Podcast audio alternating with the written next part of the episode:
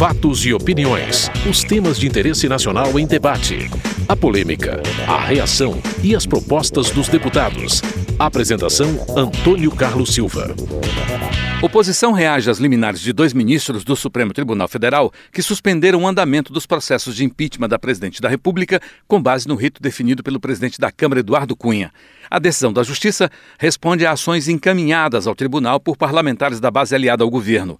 Para o líder da minoria, Bruno Araújo, do PSDB de Pernambuco, o governo vai à justiça porque não confia na sua base de apoio. Há um claro movimento por parte do governo, numa demonstração objetiva e clara que não confia na sua base parlamentar e fez uma opção por buscar um caminho que entregue à instituição da presidência da casa o poder de definir sobre a abertura ou não do procedimento de afastamento da presidente Dilma Rousseff.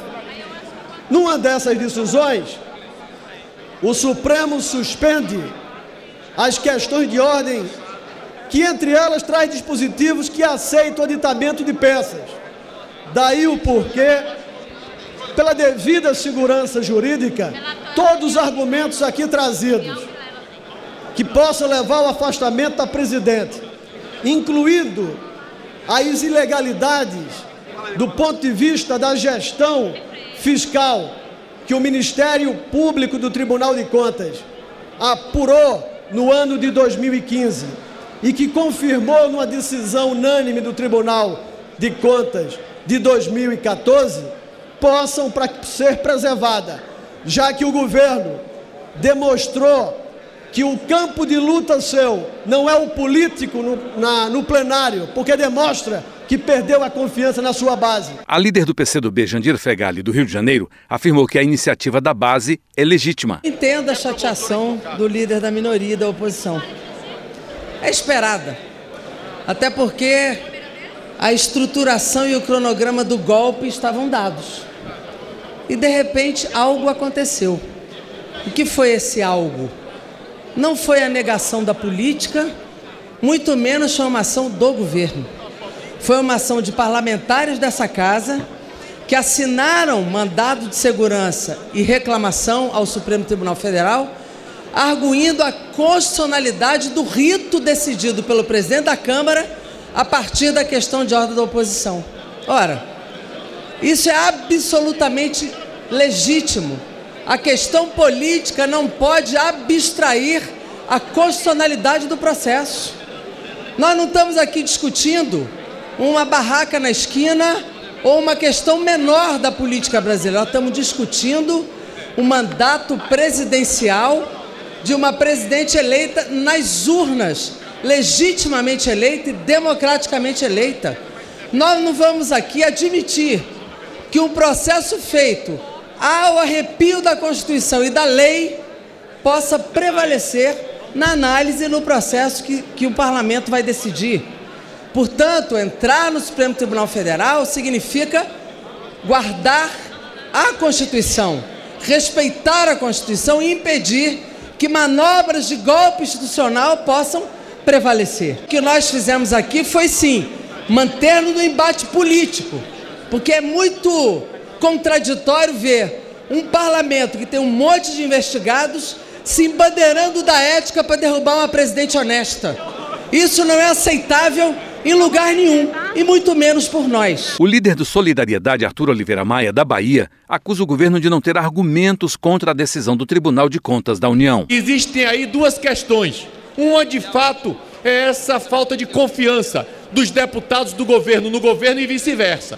De outro lado, senhor presidente, não há dúvida de que também pesa consideravelmente contra o governo da presidente Dilma a incapacidade de até agora apresentar uma confrontação de argumentos contra a decisão do Tribunal de Contas da União, que de maneira clara, objetiva e pela unanimidade dos seus membros, disse que aconteceram as pedaladas fiscais e, consequentemente, o crime de responsabilidade. Da mesma forma que, nesse momento, o mesmo tribunal já aponta também para a prática de pedaladas fiscais no ano de 2015, derrubando, pondo por terra de maneira definitiva a tese que muitos daqui defendem de que a pedalada no, no mandato passado não pode ser motivo para a cassação do atual mandato. O líder do governo, José Guimarães, do PT do Ceará, acusa a oposição de buscar sistematicamente razões para golpe. A oposição está com uma lupa, com uma lanterna, procurando alguma razão que possa, pelo menos, justificar o tal pedido de impeachment dele. Não tem razão, não tem fundamento, não tem fato determinado e a oposição fica perambulando, quando se diz lá no Ceará e no Nordeste do Brasil, perambulando, tentando justificar para a opinião pública alguma tentativa de golpe aqui na Câmara dos Deputados. Até porque, e eu quero dialogar com o Brasil nesse momento, as chamadas pedaladas que eles falam, e é importante falar isso, explicar isso para o nosso telespectador, o que que foi isso? O que que foi isso? É uma coisa que o governo atrasou o repasse dos recursos aos brancos públicos para fazer uma coisa: pagar o Bolsa Família, pagar o programa Minha Casa e Minha Vida, pagar o FIES, o Pronatec, esses programas que são fundamentais para a sociedade brasileira. E eles ficam dizendo que isso foi pedalada, pedalada, ou seja, é pedalada você não atrasar o pagamento do Bolsa Família, como a presidenta fez? Será que isso é crime? Você atrasar apenas um repasse, porque o ano fiscal é inteiro e o orçamento é indivisível? Todo mundo sabe disso? eles criarem essa fantasia que a presidenta cometeu algum crime. A oposição precisa compreender, porque se quer governar o Brasil, ela tem que ganhar a eleição primeiro e não procurar esses caminhos, esses atalhos autoritários que o Brasil, a democracia brasileira, não pode conviver e nem aceitar isso. O líder do PPS, Rubens Bueno, do Paraná, entende que a decisão do Supremo é interferência no legislativo. Nós temos aqui nesse plenário algo que é levado como júbilo de uma decisão do Supremo Tribunal Federal. Qual a decisão do Supremo Tribunal Federal?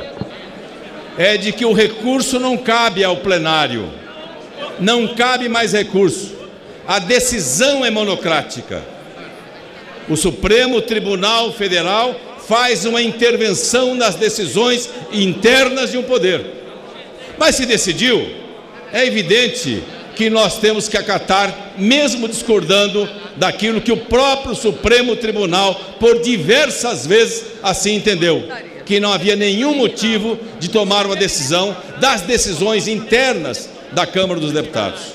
E esta decisão tomada chama também a atenção porque não cabe mais recurso no processo de crime de responsabilidade e não cabe também mais aditamento. O que, que nós da oposição temos a fazer? de um lado, a acusação de que nós estamos aqui tomando a posição. Primeiro, tem que respeitar a nossa posição. Afinal, cada um tem um mandato e cujo mandato tem que ser respeitado. E não ser cobrado por este ou por aquele, cujas decisões nós também, nós também achamos que é o direito de tomar essa decisão. Tanto é verdade que blinda o governo mais corrupto da história do Brasil a organização criminosa que tomou conta do poder no Brasil é blindado por aqueles que vêm aqui cobrar da oposição. O líder do PT, Seba Machado do Acre, não vê consistência nos pedidos de impeachment da presidente da República. Até agora, o que foi apresentado nos pedidos de impeachment não tem absolutamente nada consistente que leve a análise desta casa para atender estes pedidos. E como tal, a oposição, sabendo desta fragilidade, querem fazer um adendo no que foi apresentado aqui pelo jurista Hélio Bicudo. Esse adendo, pela decisão tomada pelo STF, não cabe. E como não cabe, vão ter que fazer um outro remendo qualquer. Então, está jogado por terra, está posto por terra a ideia dos tucanos de querer ceifar o mandato da presidenta Dilma. Esta casa aqui não tem aqui inocentes Esta casa aqui sabe perfeitamente o que está em jogo e a população brasileira precisa ser melhor esclarecida e nós haveremos de deixar isso muito claro em pratos limpos o que é que está acontecendo na democracia do nosso país. Não aceitamos aqui o golpe da caneta. Nós não vamos ficar calados. Se Aécio Neves acha que vai ascender ao posto de presidente da República numa canetada, está redondamente enganado e sabe perfeitamente dos distúrbios que isso pode criar, da insegurança que isso pode criar, via criar, se um fato desse vier a se suceder. Deputados também debateram o afastamento do presidente da Câmara, Eduardo Cunha, após a divulgação de movimentação de contas bancárias que supostamente o parlamentar mantinha na Suíça. Henrique Fontana, do PT do Rio Grande do Sul, pediu o afastamento do presidente da casa. Nós temos um conjunto de outras informações que a cada dia chegam a conhecimento público. E todas elas corroboram com a denúncia do Procurador-Geral da República, Rodrigo Janot. Ou seja, as evidências são cada vez maiores. E qual é o problema, presidente? O problema é que, diante de uma situação destas, na minha avaliação, na de muitos deputados, o presidente perde as condições de dirigir o parlamento brasileiro. Por quê? Porque ele usa a função de presidente para exercer chantagens e pressões do interesse da sua própria defesa. E aí eu preciso questionar a liderança do PSDB e a liderança dos democratas.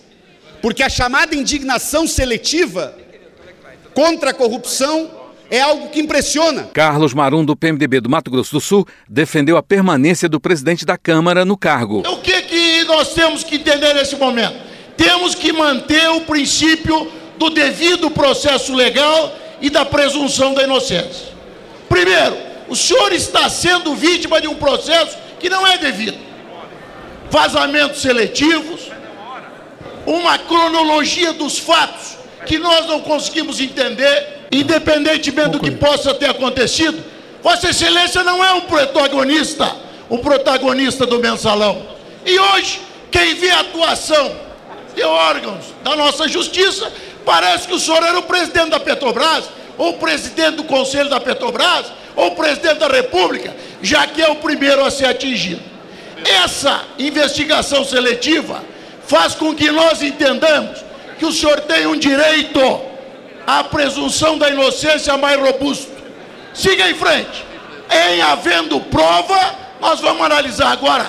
Diz que diz que de ministério da Suíça, de não sei o que, resista a isso e continue administrando essa casa com a determinação, com a coragem que Vossa Excelência tem. Marcon, do PT do Rio Grande do Sul, disse que o presidente da Câmara mentiu à CPI e por isso deve sair. O presidente da Câmara foi à CPI e foi perguntado se tinha conta no exterior e ele categoricamente falou que não tinha conta no exterior.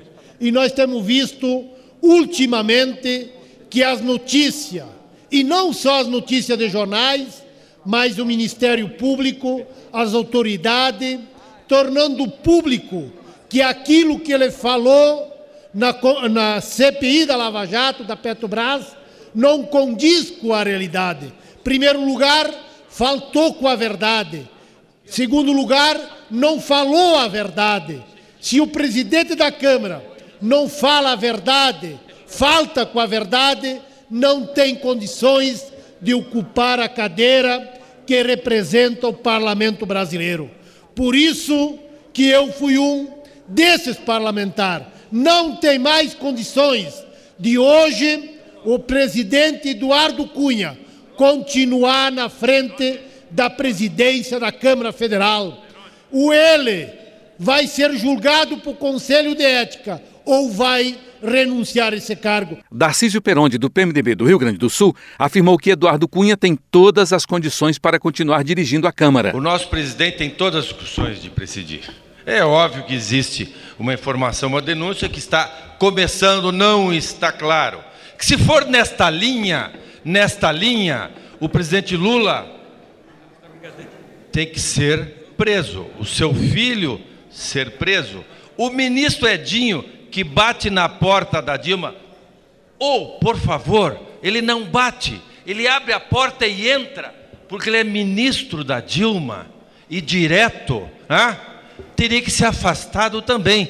Vamos aguardar. De forma nenhuma, ele tem todo o poder e tem que seguir todos os ritos, todos os regimentos. Então ele tem todo o poder, né? todo o respeito desta casa para continuar presidindo, sim, senhor presidente. Aliás, quem afundou, quem jogou o Brasil na lama, aumentou geometricamente a corrupção no país, não foi o PMDB, foi o Partido dos Trabalhadores, por um projeto de poder por poder, ou pior, para o enriquecimento de muitos dos seus líderes.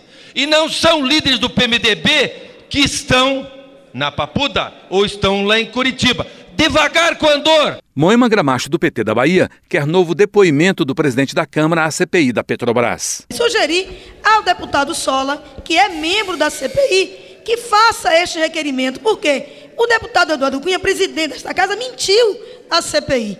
E agora tem fatos novos, tem várias denúncias já comprovadas pela Procuradoria, e eu acho que é pertinente que ele seja convocado de novo.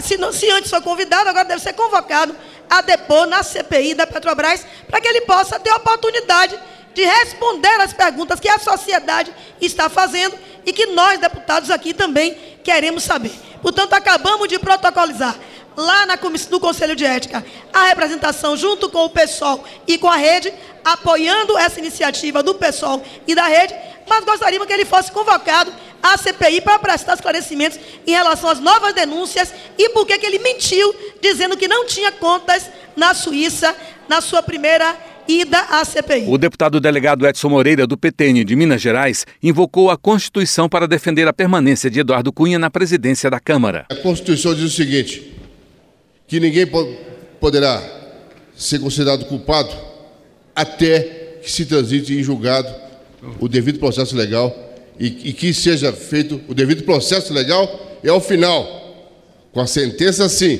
transitada em julgado, aí sim culpar alguém. O que os jornais, até agora eu não vi nenhuma prova na minha mão escrita, ou que prove o que o pessoal e o que os jornais est estão falando. Então, senhor presidente, eu sou mais cauteloso e prefiro ser escravo da Constituição. Se para um é de um jeito e para outro é de outro, aí não dá, né, senhor presidente?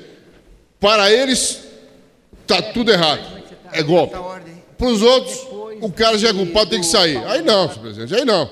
Vamos seguir o que diz a Constituição devido processo legal. Deputados também reagiram à cobrança do líder do PSOL, Chico Alencar, do Rio de Janeiro, para que partidos se pronunciem sobre nota assinada pela oposição e divulgada no fim de semana, em que pedia a saída de Eduardo Cunha da presidência da Câmara para que possa se defender. Parece que o PSDB, o DEM, o PSB, o PPS e o Solidariedade não solicitaram no sábado, em nota que recebi, para que ele se afastasse do cargo, que é elementar até para se defender de acusações, olha, que eu não desejaria fossem imputadas à pessoa que merecesse de nós o maior repúdio, porque são pesadíssimas.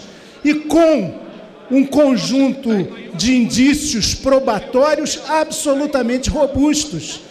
Se os colegas não sabem, o PSOL e a Rede Sustentabilidade entraram há pouco com uma representação no Conselho de Ética e Decoro Parlamentar, endossada por meia centena de deputados até agora, pedindo o óbvio que se investigue essas denúncias. Não sejamos todos nós cúmplices de um silêncio covarde, apequenado e de um jogo de cinismo e hipocrisia, usando inclusive essa possibilidade de um processo de impeachment da presidente, que tem que ser examinado na sua inteireza de fato específico, se vier a ser proposto, em relação à preservação ou não do mandato, da incolumilidade do presidente. Nilson Leitão, do PSDB do Mato Grosso, reagiu à cobrança de parlamentares do PSOL, da Rede e do PT. Vocês precisam compreender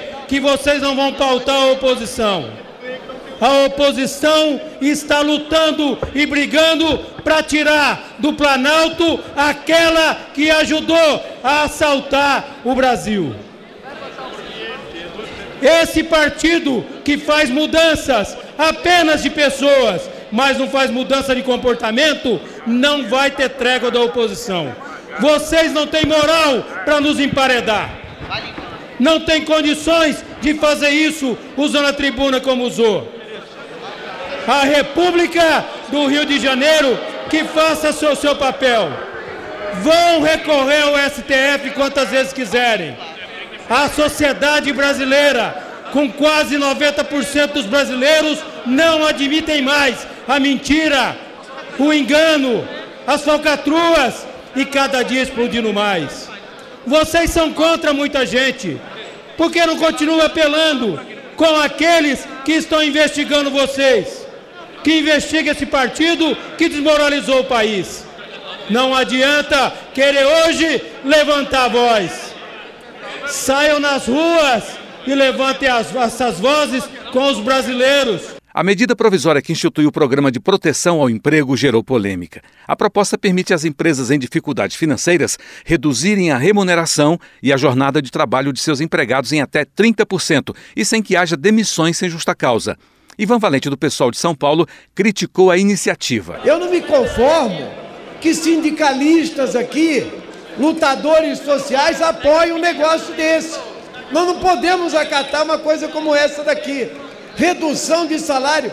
E mais, o governo vai participar, sim, o governo vai ter prejuízos. O governo pode colaborar com até metade desses 30% da redução de salário e até ressarcir parte das perdas dos trabalhadores limitada ao valor de 65% do valor máximo da parcela do seguro-desemprego, 900 reais. Tudo isso aqui está no texto.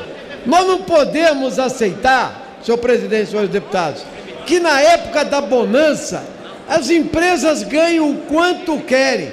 Uma das maiores taxas de lucro do planeta é aqui. E na hora da crise, o primeiro a pagar a crise é o trabalhador. É a retirada dos empregos sobre a ameaça do desemprego. Agora, o trabalhador fragilizado vai aceitar, mas não é o patrão que paga a conta. É o próprio trabalhador e é o Estado. Onde deveria estar sendo aplicado esse dinheiro? Em outras, na formação dos trabalhadores, na educação, na saúde. Então é evidente que esse projeto é nocivo à causa dos trabalhadores. Esse projeto não é a proteção do emprego. Esse projeto é a proteção dos patrões. Vicentinho, do PT de São Paulo, deu exemplo da viabilidade da medida provisória. Qualquer sindicato que não quiser, não faça o acordo. Mas não pode permitir que quem queira assim o faça. O estádio à frente do sindicato, da, da empresa lotada. Gente emocionada, pais de família, familiares presentes. Fizeram uma votação. Naquela votação tiveram 15 minutos para conversar entre eles e ali, por unanimidade, senhor presidente, decidiram aceitar a proposta, readmitiram dois mil pais de família, voltaram ao trabalho, voltaram felizes pelo resultado da luta concreta. Assim aconteceu na Volkswagen, assim aconteceu na Ford, que também fez greve, e assim pode acontecer em qualquer lugar. Esta é uma lei para enfrentar a crise, é um momento é o momento em que nós deveremos refletir o que é melhor, se a demissão como um passo final. Isso quem representa trabalhador não pode cometer a irresponsabilidade de deixar os trabalhadores jogados às traças e serem demitidos. O que nós não podemos concordar, senhor presidente e nobres deputados, é que este projeto tenha essa cláusula, artigo 11 e o artigo 12, Aliás, na comissão especial já apresentei um requerimento. A semana passada, o senhor presidente recebeu aqui as centrais sindicais, que por unanimidade, todas as centrais sindicais aprovaram o acordo, mas rejeitaram, senhor presidente, aquela emenda que diz que o negociado se sobrepõe ao legislado. Nós não podemos permitir isto é um prejuízo aos trabalhadores do Brasil. Houve debates, mesmo com acordo de líderes que permitiu a supressão do texto da regra que determinava que convenção ou acordo coletivo de trabalho iria prevalecer sobre a lei, desde que não contrariasse ou inviabilizasse direitos previstos na Constituição, em convenções da OIT, Organização Internacional do Trabalho, e em normas de higiene, saúde e segurança. Paulo Pereira da Silva, do Solidariedade de São Paulo, apoiou a modificação. No momento de crise, no momento de dificuldades, você abrir a possibilidade de que possa negociar e valer mais do que a lei, é um perigo no meio sindical, no meio dos trabalhadores. Então eu quero agradecer, primeiro agradecer muito pela recepção que o senhor fez às centrais sindicais. Depois, aos líderes dos partidos, como disse aqui o deputado Vicentinho, a Jandira Fegali, que nós fizemos um entendimento de que não é hora de discutir esse assunto. Alfredo Keffer, do PSDB de São Paulo, queria a manutenção da regra no texto. Sou autor da emenda, é um avanço extraordinário. A CLT tem que ser aprimorada. A Europa, vou dar um exemplo para todos os deputados. Em 2008, na crise, uma das primeiras coisas que fizeram os empregados e os empregadores foi a flexibilização sindical, permitindo aqui pequenas empresas, médias e grandes, principalmente as pequenas, pudessem sentar com seus patrões e deliberar de forma espontânea o que interessava às duas partes. Hoje, essa situação está sob julgo das grandes entidades sindicais. É um absurdo, pequenas e médias empresas. Agradeço inclusive a deferência do relator Daniel que acatou prontamente nossa emenda. Tá? Okay. E, infelizmente, foi rejeitada. A medida provisória foi aprovada e segue para o Senado. Você acabou de ouvir Fatos e Opiniões, uma produção da TV e Rádio Câmara. Edição e texto: Antônio Carlos Silva e Eliane Breitenbach. Apresentação: Antônio Carlos Silva.